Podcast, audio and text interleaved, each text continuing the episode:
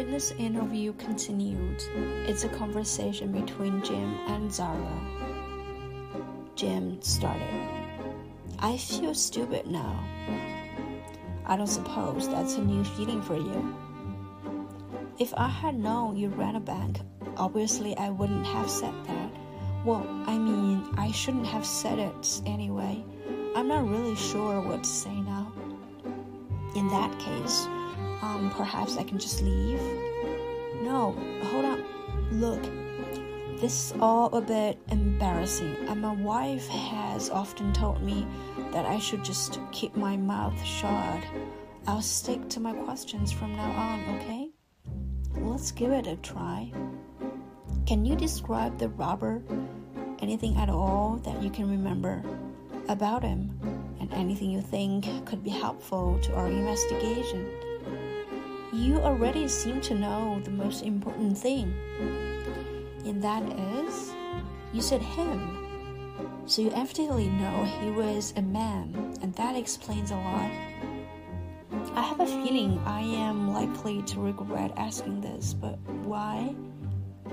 You lot can't even piss without missing the target. So obviously things are going to go wrong if you get hold of a pistol. Can I interpret that as meaning you don't remember any details about this appearance? If someone's wearing a mask and pointing a pistol at you, a psychologist would probably compare that trauma to almost being run down by a truck.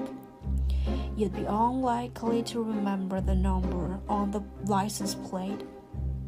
I have to say that's a very insightful observation. That's relief because what you think really matters to me. Can I go now?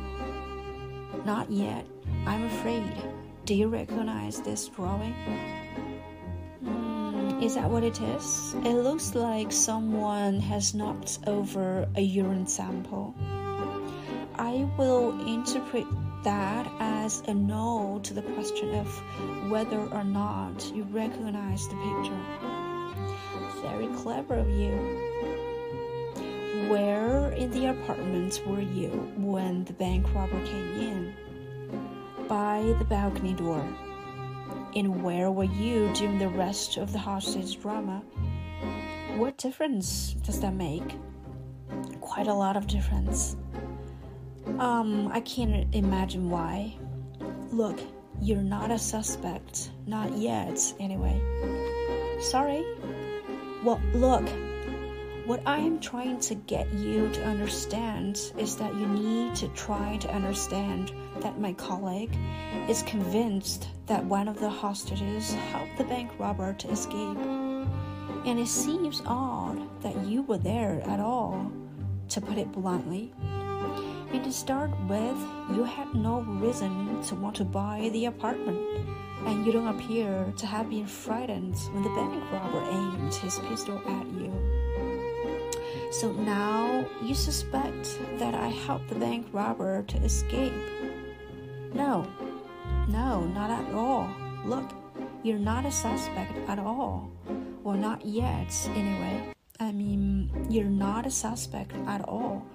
But my colleague thinks it all seems a bit odd. Really? Do you know what I think your colleague seems like? Can you tell me what happened in the apartment, please? So I can record it, and that's my job here. Sure. Great. How many prospective buyers were there in the apartment? Define prospective buyers, please. I mean, how many people were there who wanted to buy the apartment? Five. Five? Yeah, two couples, one woman. Plus you and the real estate agent, so seven hostages in total. Five plus two is seven. Yes, you are very smart. But there were eight hostages. You haven't counted the rabbit. The rabbit? You heard. What rabbit? Do you want me to tell you what happened or not? Sorry. Do you seriously think one of the hostages helped the bank robber to escape? You don't think so? No. Why not? They were all idiots.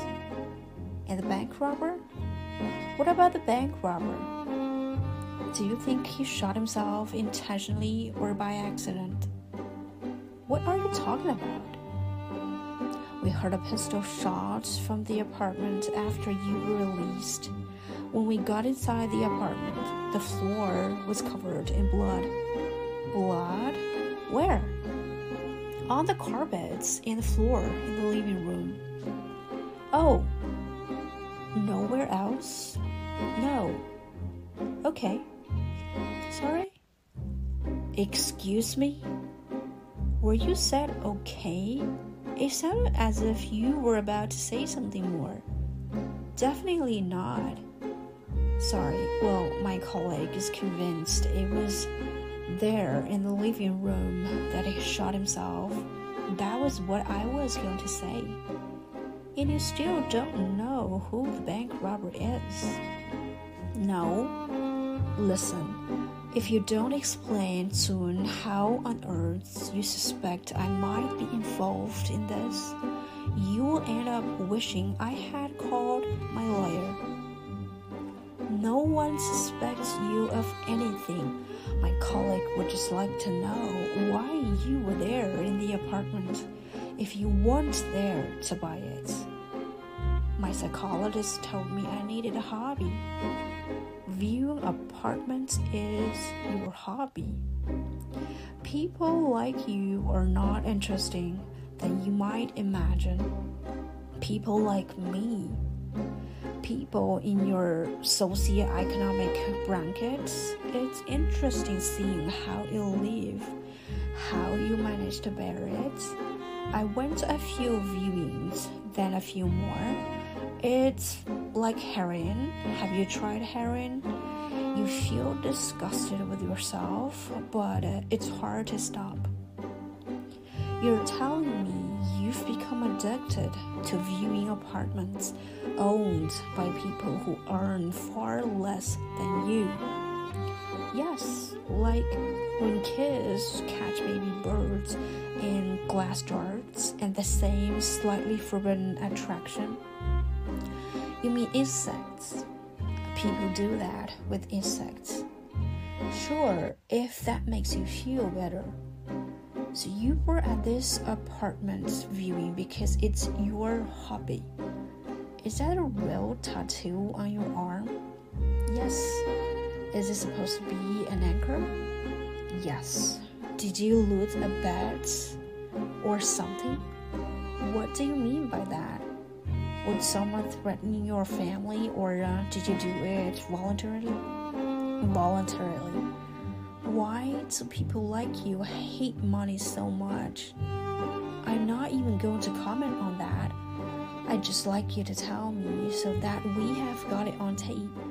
Why the other witnesses say you didn't seem at all afraid when you saw the bank robber's pistol? And did you think it wasn't real? I understood perfectly well that it was real, and that's why I wasn't frightened. I was surprised. That is an unusual reaction to a pistol. For you, maybe, but I have been contemplating killing myself for quite a long time, so when I saw the pistol, I was surprised. I don't know what to say to that. Sorry, you have been contemplating killing yourself? Yes. So I was surprised when I realized that I didn't want to die. It came as a bit of a shock. Did you start seeing your psychologist because of those suicidal thoughts? No.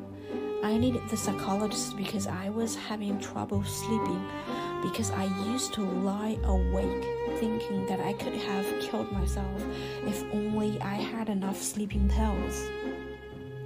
And it was your psychologist who suggested that you need a hobby. Yes, that was after I told her about my cancer. Oh, I'm very sorry to hear that. How sad. Okay, look,